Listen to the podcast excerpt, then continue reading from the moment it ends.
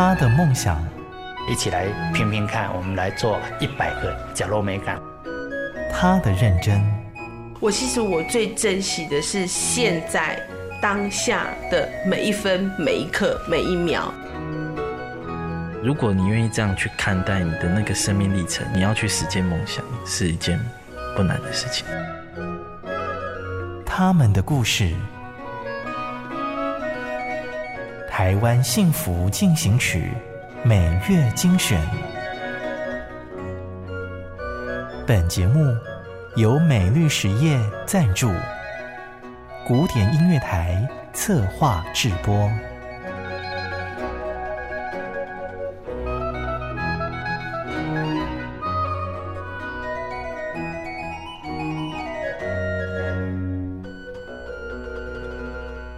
欢迎收听《台湾幸福进行曲》，我是主持人廖婉君。一件好事常常从一个人的善念开始，因为共鸣感动一群人，开始走向繁花盛开的未来。这一集的故事采访主题，我们讲的是从一个人到一群人。一个牙医师用音乐改变六龟孩子的未来，一起来听听他们的故事。台湾幸福进行曲，陈俊志的牙医皮克服骨合唱心。破口也是光的入口。当年莫拉克风灾肆虐高雄六龟地区，这里却用音乐走出一条重建之路。是牙医师，也是合唱团指挥的陈俊志。风灾发生后，高雄和六龟两地奔波。为的就是想要透过合唱拉灾区的孩子们一把。最刚开始是六位高中的校长，他是我表姐夫，他请我过来带合唱，然后就暑假的时候就发生八八风灾，然后我以为这个东西这个契机就会停掉了，不过我表姐夫当时就说，其实这个时候反而更需要有音乐的存在。就算曾经担任合唱团的指导老师，陈俊志的教唱经验，在这一群看不懂五线谱的孩子面前，根本无用武之地。但是他明白，唯有自己的内心壮大，才能够带领这群孩子走出阴霾。我第一次来的时候，接触到的六龟高中合唱团，其实是一个完全从零开始的。所以我第一次帮他们弹发声的时候，我怎么被吓到了？因为都不准，那两个小时的合唱课呢，就如坐针毡，因为不知道该怎么带他们练唱。两个小时哦，我们把谱摊开了哦，两个小时结束了都没有翻过去，就在那一页。嗯，那学生好带吗？山里的孩子会不会很调皮？不好带，因为要取得他们的信任。比如说，在学校的那个老师哦，一年换过一个。三年上换三个导师也都有可能，所以他们其实对于这些来来去去的人，他们其实会保持一种你，你是谁？对，那你又为什么要来？所以其实第一年我跟他们相处的时候，他们也是这样啊，就是对于我带来的东西，他们觉得，哎，我为什么要听你的话？对，用这样方式。第一个音符都还没响起，怎么可以轻易画上休止符？陈俊志，他庆幸有别人的帮忙，才能够让这群不和谐的音调成一致。一刚开始跟他们还没有感情的时候，就会觉得这个路其实走得很辛苦。不过我觉得最大的支持是学校老师，当时学校的老师是百分之百的支持。像我每次练唱的时候，他们会帮我协助管秩序，因为他知道我才刚来，他会站在旁边帮我管秩序。而那个主任哦，特凶，他站那边没有人敢讲话。哦，啊，我就练我的歌这样子，然后给我们很多的资源，啊，那种资源还包括练习完了之后，他们会告诉我哪个学生的状况怎么样。这种东西是，我觉得那种背后的行政资源是让我们能够度过那一段初期啦，然后你觉得自己很辛苦的那一那一个时候，就觉得你不孤单。为了全心投入，缩短交通时间，陈俊志索性把诊所从高雄市区搬到六龟。因为都会地区不缺他一个牙医师，六龟可不能少一个陈俊志。他把诊所的二楼空间作为孩子下课后的落脚处，我们才会开玩笑说，陈俊志这间外观是牙医诊所，骨子里是客服班，心里唱出的旋律是合唱团孩子的未来。比赛的时候很容易建立一个共同努力的经验，包括遇到挫折。然后如何克服这个挫折？如何把歌曲的东西唱出来？然后到上台比赛，然后好好的表演出一场呃一呃一个两首歌曲，然后下台。这种相同的经验不断累积的时候啊，会有点同甘共苦的感觉啦。他们就会觉得至少我们是一起努力的，然后他就愿意相信。看着这群孩子逐渐长大，也参与过大大小小的比赛。陈俊志说：“只要受邀演讲的时候，反而是秀出第一次登台比赛的照片，用来提醒自己不忘初心。我十一年前的时候，我常常去演讲的时候，我都会放我十一年前带我学生上台比赛的那张照片。那张照片哦，很很古早式的那种美感啊，就是我们学生上台就穿制服，那人家其他学校都穿很漂亮的衣服，只有我们穿制服。”然后那个时候大家也都穿帆布鞋上去，每个鞋脚上的颜色都不一样。然后呢，衣服啊都是只要扣子都有缝好，这样就好了。呵，就这样去比赛了。那张照片我每次放都会放着这张照片，然后一路一路到现在，他们比如说最近一年的演出啦、比赛啊，那我有时候把这些照片完了之后，你再放回十一年前的那张照片，你就会想说，十一年前有谁会料到在十一年后会发生这些事？十多年来，来自六龟的合唱团从偏乡唱到世界舞台，从不爱读书到考上医学系，陈俊志深刻感受到，六龟灾后重建的不只是房子跟道路，还有这群孩子们的未来。跟我一起进到六龟高中，我他国一那时候我刚进来的那个学生，他今年也研究所毕业了。对，他的论文题目就是写莫拉克风灾后如何以复原力。然后来面对未来人生，他自己经过了莫拉克风灾、甲仙大地震，一路到到现在，他还在我们的团里面唱。那他觉得他这个中这个十一年来，如何让他们的同才之间的力量啊，这种复原力的展现？我在想说，有没有可能我们越来越好的时候，然后呢，你自己把自己的东西装备的更好，啊，你去外面学的东西了，有没有可能回到我们这个地方来，然后把这边给它弄起来？对，我觉得这个是我蛮期待的啦。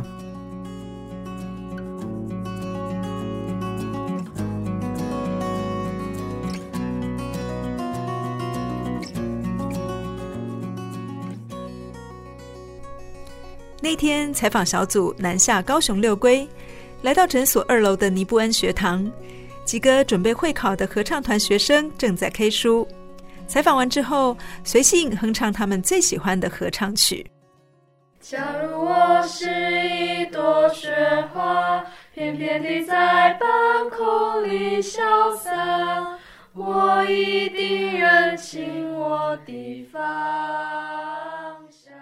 我常跟他们说啊，《雪花的快乐》这首歌就是它有一个一段歌词的意思是说，这个雪花它虽然是飘的，然后很轻盈的，但是你要有你的方向，要知道这个雪花飘向何处。它其实就跟我们人一样啊。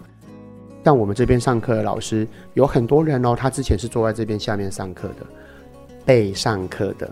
那他考上了大学之后，他站在上面上课，就是我告诉你哦，我很努力，然后我就会变到这个样子。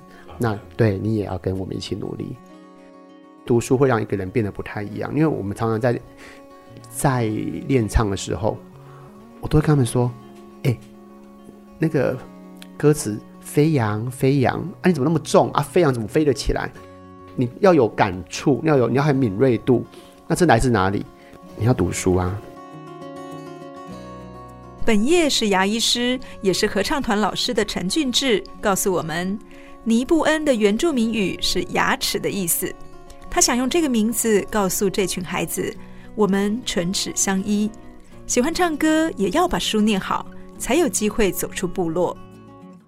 我第一年来的时候啊，我每次放学出去的时候，我都会看到一些孩子在门口哦，他们就骑着摩托车，然后背着书包，那我都不知道他们以后要干嘛呢。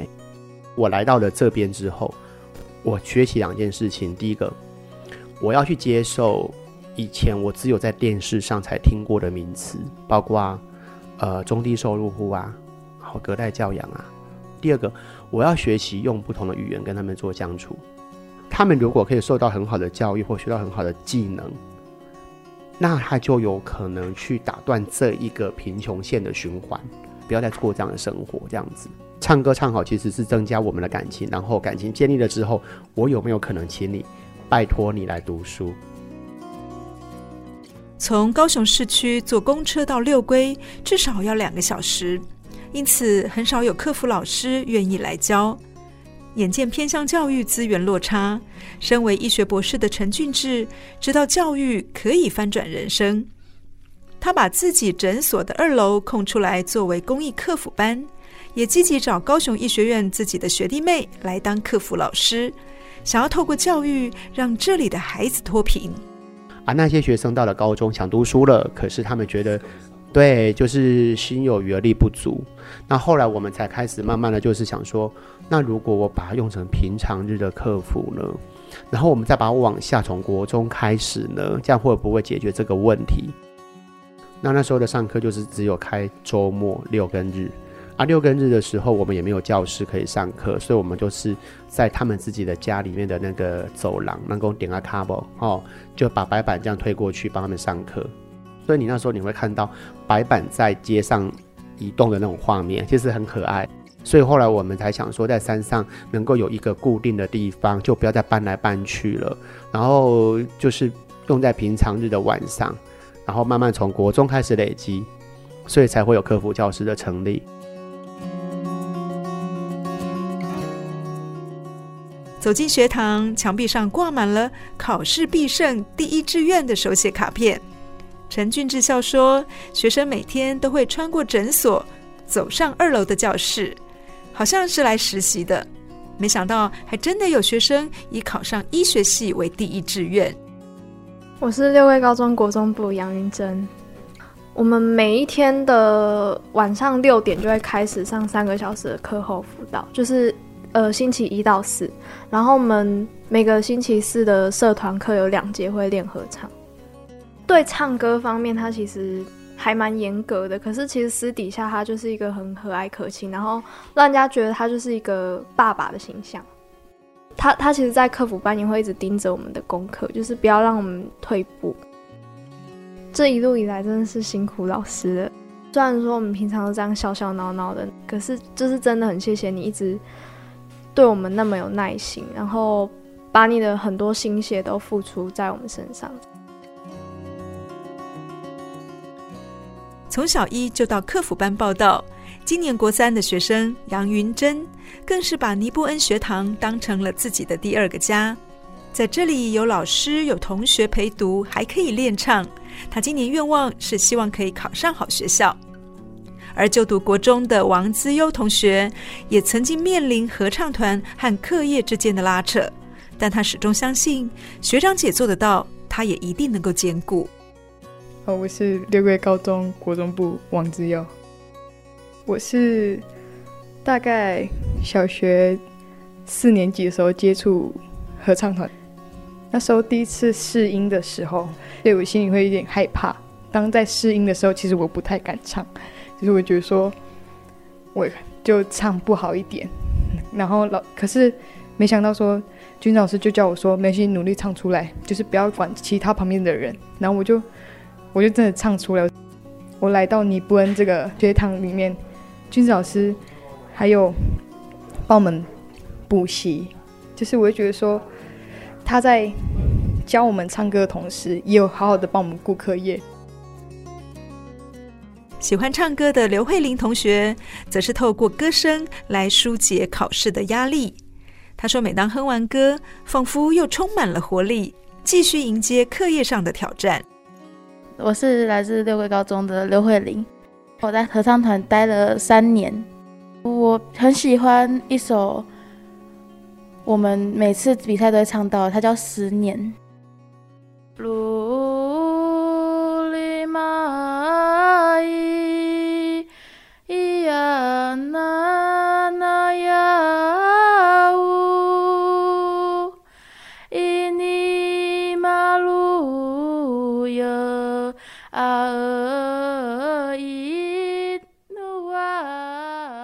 这是一首原住民歌，他是在思念一些故人啊，就是一些自己的祖先或者是家人之类的，就很有感觉。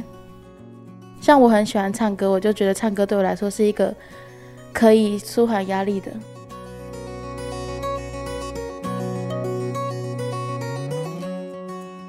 除了客服老师来加强课业，陈俊志也安排了社工老师来陪伴这群孩子。在尼布恩学堂，这群老师就像走在前方的大哥哥大姐姐，引领他们走对人生方向。叫做谢梦琪，其实我是客服老师，只是我就是原本的系是社工系这样子。那我在这边就是当一般的客服老师。他们一开始来是非常吵闹。对，然后甚至有老师会很生气，然后就出去不想要教了。到现在，他们其实能够坐在那边好好的，想要认真读那个会考。虽然他们可能还没有一个目标，但是他们愿意静下来在那边读书，我觉得是好的。可能看到学生很开心吧，然后跟他们相处得很好啊，这样子。嗯，反而不是说他们成绩考多好这样。嗯，我觉得他们。有认真的在学习中，然后是开心的，这样就很好。歌要唱好，书也能读好。六桂高中合唱团不仅曾经获得世界合唱比赛的冠军，课辅班的孩子也能够考上医学系。陈俊志说：“他只是为这群孩子起个音，生命的主旋律则是他们自己唱响的。”我常跟他们讲，唱歌要有画面，就是你要把你的人生经验，或者是你有一些未来的一些憧憬，放到这歌词的意境里面去。那这首歌曲，即便别人听不懂，但它也会有味道。你有为他们哭过吗？嗯，当然有啊。为什么会哭？他们在台上唱歌唱的很好，我也会哭啊。就直接拭泪这样子。嗯，不会，我们在舞台上都要装，装着没有流眼泪。当同学说唱歌是他最快乐的事情，一旁的俊志老师马上吐槽说：“怎么可能？”大家也笑成一片。这里不像课辅班，反倒像是一个用歌声描绘未来样貌的大家庭。最想放弃的是在第一年，越到后来越不想放弃。有时候我觉得那种感情，就像我们讲那个日本人常讲的那种羁绊，这两个字就是会困住你，让你就继续留下来。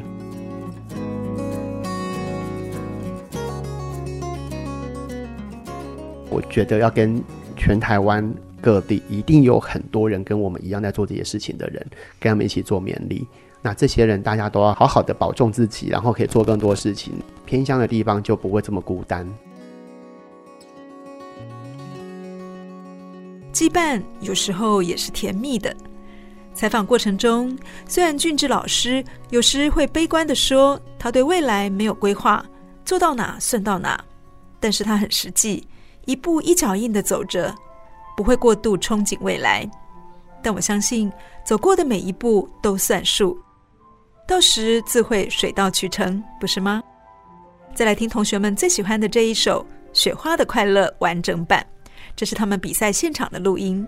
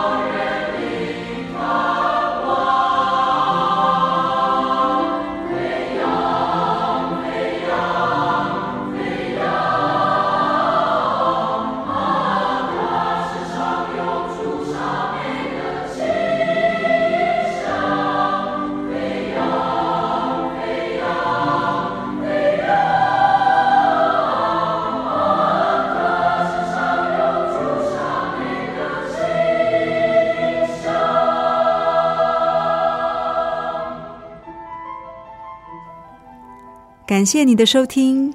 如果你喜欢我们的节目，欢迎在 Apple Podcast 评分五颗星，并且留言。